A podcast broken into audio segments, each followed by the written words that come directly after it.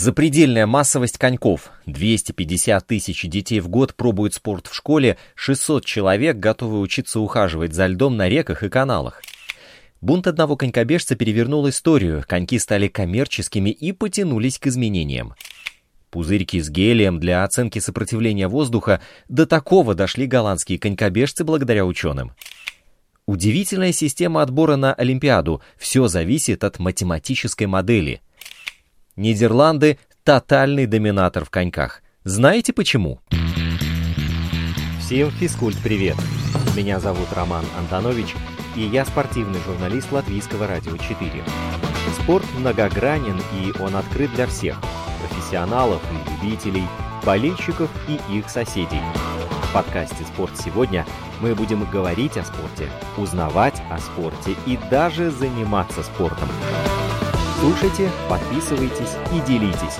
Эти действия, кстати, тоже считаются спортивной активностью. Нидерланды – цари конькобежного спорта. В Пекине они выиграли на овале 6 золотых, 4 серебряных и 2 бронзовых медали, итого 12. Другие страны не набрали более пяти наград, это Япония и Канада, а золотых никто не завоевал больше двух – Швеция. Так вот, несмотря на видимую будничность побед людей в оранжевых костюмах, такое доминирование одной страны феноменально. Поэтому интересно разобраться, откуда же такая абсолютная власть. Логично начать с культурного шлейфа. Считается, что коньки, как приспособление для передвижения по льду, изобрели именно голландцы. По мнению историков, первые коньки на территории современных Нидерландов появились еще в IX веке, а английское слово «skate» — коньки — происходит от фламандского «скац», которое в переводе означало «кость голени». Лезвия первых коньков собирали из костей животных. До эпохи автомобилей и поездов катание на коньках зимой означало физическое сокращение дистанции. Например, фермеры, передвигаясь на коньках по замерзшим рекам и каналам, везли товары на городские ярмарки. В итоге получалось и быстрее, и легче. Добраться куда угодно уже давно можно и без коньков, тем не менее они не висят на гвозде, потому что превратились в идеальное развлечение. Можно открыть Excel и теперь заполнить таблицу. 2,5 миллиона человек, а это 14% населения Нидерландов, каждую зиму выходит покататься на естественном льду, а 55 тысяч человек катаются более 12 раз в год. 250 тысяч детей в год на школьных уроках узнают, что такое катание на коньках. У Федерации конькобежного спорта Нидерландов есть даже специальная программа. Школа подает заявку, и для нее могут организовать выездной двух-трехчасовой урок, где детей учат стоять на коньках и всячески развлекают через игры с подарками и дипломами для всех. Тех детей, которые вовлекались в катание после школьных уроков, ждет очень мягкая система подготовки. Fundamentals она называется. Мальчиков с 4 до 8 и девочек старше 9 лет учат кататься без всякой соревновательности. Все тренировки групповые, на интерес и энтузиазм. Закладывается базовая координация. С 15 лет у мальчиков и с 16 у девочек уже возникает акцент на соревнованиях. И то с оговоркой, что самое важное все еще техника, а не только секунды на финише. Таким образом, Федерация собирает лучших юниоров в группы развития, разбитые по пяти частям страны, а также следит за их прогрессом на централизованных сборах. И в далеко небольшой по европейским меркам, я бы даже сказал совсем небольшой стране, имеются 22 катка. Это огромное количество. Дальше. Более 600 голландцев в конце прошлого года записались на курсы мастеров естественного льда. Суть в том, что в стране 450 локальных ассоциаций занимаются небольшими любительскими катками. Они оборудуют зоны для катания в соответствии со всеми стандартами. Но из-за повышения средних температур и сокращения периода заморозков мастеров не хватает. Раньше люди могли подождать, а теперь у них просто остается маловато времени для катания поблизости поэтому Федерация организовала курсы и сама не ожидала такого взрывного интереса. И более 25 тысяч жителей Нидерландов регулярно делятся своими конькобежными результатами в приложении Sprint Up. Над которым работала федерация. Там можно соревноваться с друзьями и сравнивать свои результаты с соседскими, все виртуально. Продаются даже специальные чипы, которые крепятся к коньку, чтобы затем копаться в углубленной аналитике и чувствовать себя олимпийцем. Приспособление мало того, что дает возможность подробно следить за своей статистикой, но и побуждает еще постоянно ее улучшать. Но вернемся в конец прошлого века, когда конькобежный спорт в Нидерландах пережил существенные изменения. И все изменил Ринтье Рицма, шестикратный призер Олимпийских игр, на его счету два серебра и четыре бронзы. В 1995 году он, не дождавшись повышения базовой зарплаты и возможности размещать спонсорскую рекламу на форме, отказался кататься на условиях федерации вместе со своим агентом и косметическим брендом организовал первый профессиональный клуб Sanex, разумеется, в названии в честь бренда-спонсора.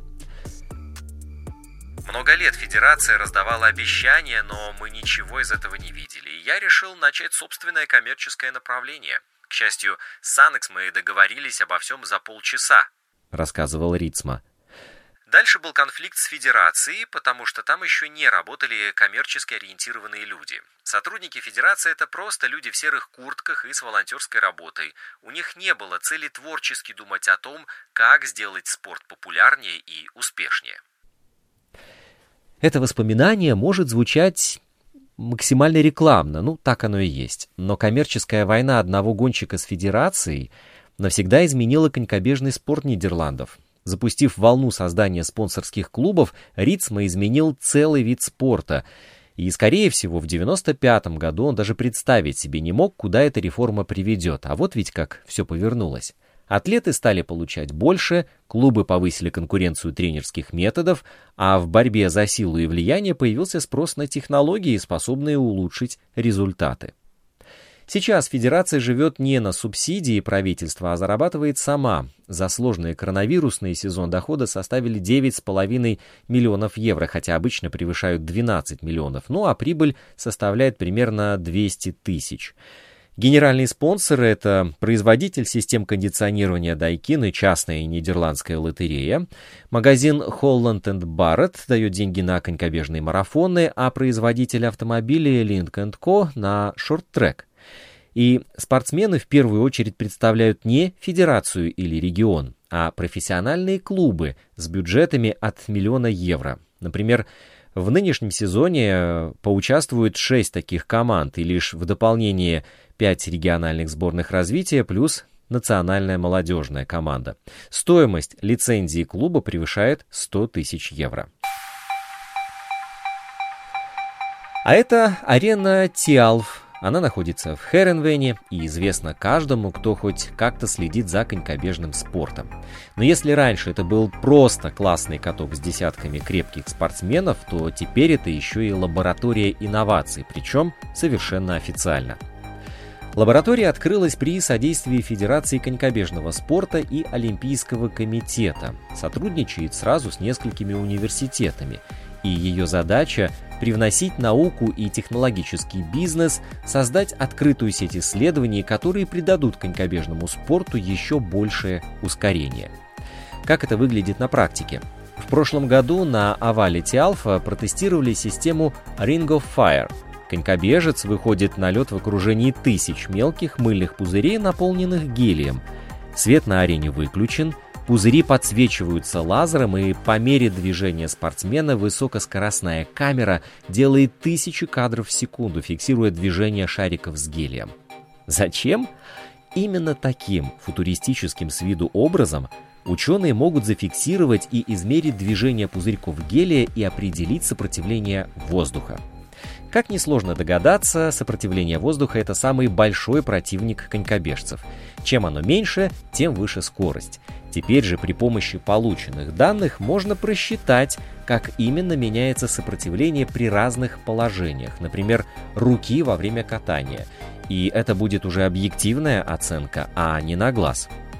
Как отмечают разработчики из Делфтского технического университета, Ring of Fire первая в мире система определения сопротивления воздуха для движущегося спортсмена. Раньше все измерения проводились в аэродинамической трубе, но там конькобежцы стояли на месте, и замеры касались скорее костюмов, чем техники. В распоряжении тренеров сейчас есть система Track and Trace. Это 180-градусные камеры, закрепленные под потолком арены, которые охватывают весь изгиб овала льда и передают изображение в систему видеоанализа. На компьютере прокладываются идеальная и реальная траектории движения, и просматривая записи тренировок, конькобежцы и их тренеры быстрее могут разбирать тактические и технические ошибки на поворотах и при перестроениях. Также для тренеров сделали программу Coach in Control. В ней спортсмены каждый день заполняют анкету о самочувствии, к этим данным приплюсовывается массив информации с тренировки, от пульса и скорости до сравнения восприятия нагрузки с прежними тренировками.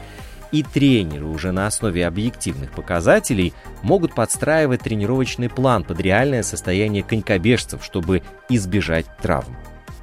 К уже минувшей Олимпиаде голландцы сделали костюм, вдохновленный формой из велоспорта. Главная особенность – использование двух слоев ткани в области голени. Они по-особенному связаны между собой, и этот гибридный компонент дает хорошие аэродинамические свойства. Чтобы тестировать костюм, технологи использовали аэродинамическую трубу того же Делфтского университета. Математики сделали для Федерации статистическую модель, которая сравнивает показатели всех конькобежцев, начиная с 70-х годов, и позволяет предсказывать результаты наиболее талантливых юношей, когда им исполняется 15-16 лет.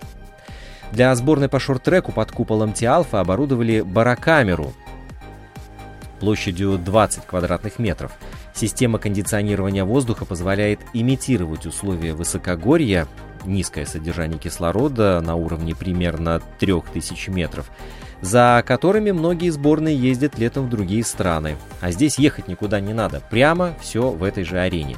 И спортсмены делают серии очень коротких спринтов на эргометрах. И это позволяет повышать выносливость при подготовке к сезону. В общем, создается уникальный инновационный климат. Ученые открыты здесь к любым экспериментам и долгосрочным проектам нового плана и не боятся экспериментировать. Звучит слишком уж мармеладно, да? Где здесь подвох, спросите вы?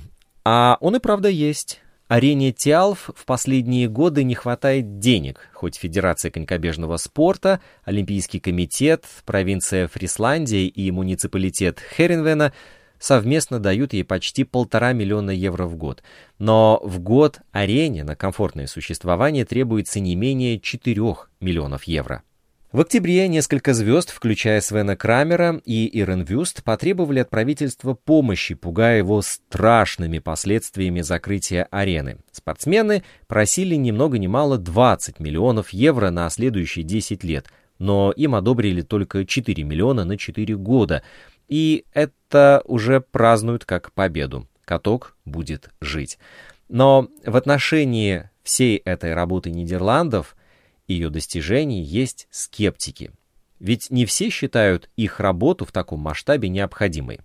Например, здесь появляется портрет новоиспеченного олимпийского чемпиона из Швеции.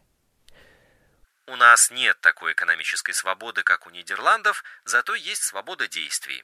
Когда у вас так много денег, вы ищете решение проблем с их помощью, но это далеко не всегда лучшее решение. Говорил о Нидерландах шведский конькобежец Нильс Вандерпул, который оставил принципиальных соперников без золота на Пекинской Олимпиаде на дистанции 5 и 10 тысяч метров.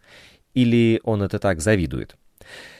Может быть, потому что э, во всех странах принципы отбора на Олимпиаду просты. Успешно выступаешь на Кубке мира, порвал соперников на чемпионате страны, и вот твоя квота и билеты у тебя в кармане. А вот у нидерландских конькобежцев вообще не так. Попадание в заявку зависит от математической модели. Ее задача определить такую заявку, которая даст вероятность максимального количества медалей для страны. Вот смотрите, в Пекине было 38 стартовых позиций, 19 у мужчин и 19 у женщин. Международный олимпийский комитет дал 9 квот для мужчин и 9 для женщин. Это значит, что нидерландцам нужно было распределить по 9 мест так, чтобы каждый спортсмен дал максимальный эффект в нескольких дисциплинах, а не в одной гонке. И, соответственно, универсализм в этом случае ценится гораздо выше специализации на одной дистанции. Именно по этому принципу в Пекин не попал спринтер Дай Дайнтап. На декабрьском отборе в Нидерландах он занял второе место на дистанции 500 метров и в любой другой стране уже бы собирал свои чемоданы на Олимпийские игры. Но в Нидерландах система показала, что вероятность его успешного выступления в Пекине ниже, чем у конкурентов, так что сиди дома, сказали в Федерации.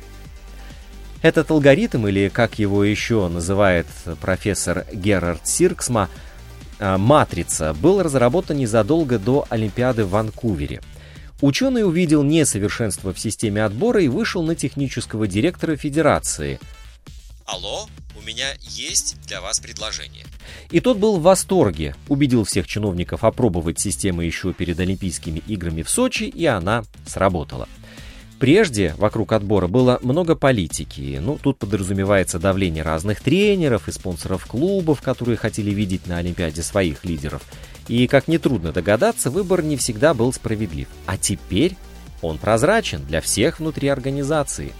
Алгоритм оценивает выступления конькобежцев в последние два года. У более свежих накануне главного старта значимость выше – учитывая ключевые условия, в том числе температуру льда и давление внутри арены. И в конце эта модель выдает вероятность успешного выступления. И если судить по результатам, то новая система отбора вместе с технологическим рывком точно сказалась положительно. Равных нидерландцам на ледяном овале нет. Короли и королевы. Но при всем при этом удивительно, что в Нидерландах при популярности коньков и развитости хоккея на траве и высоком уровне социально-экономического развития, хоккей с шайбой на достаточно слабом уровне. И это интересный вопрос. Ну, как дилетанту, может быть, напрашиваются два отталкивающих фактора. Отсутствие культуры хоккея, традиции, вовлеченности и неподходящие условия и недостаток натурального льда. Ну, смотрите, э, худо-бедно, но какая-нибудь там Франция или Норвегия катались на международные турниры еще до Второй мировой войны, и в этих странах явно имели представление о хоккее, что показало время.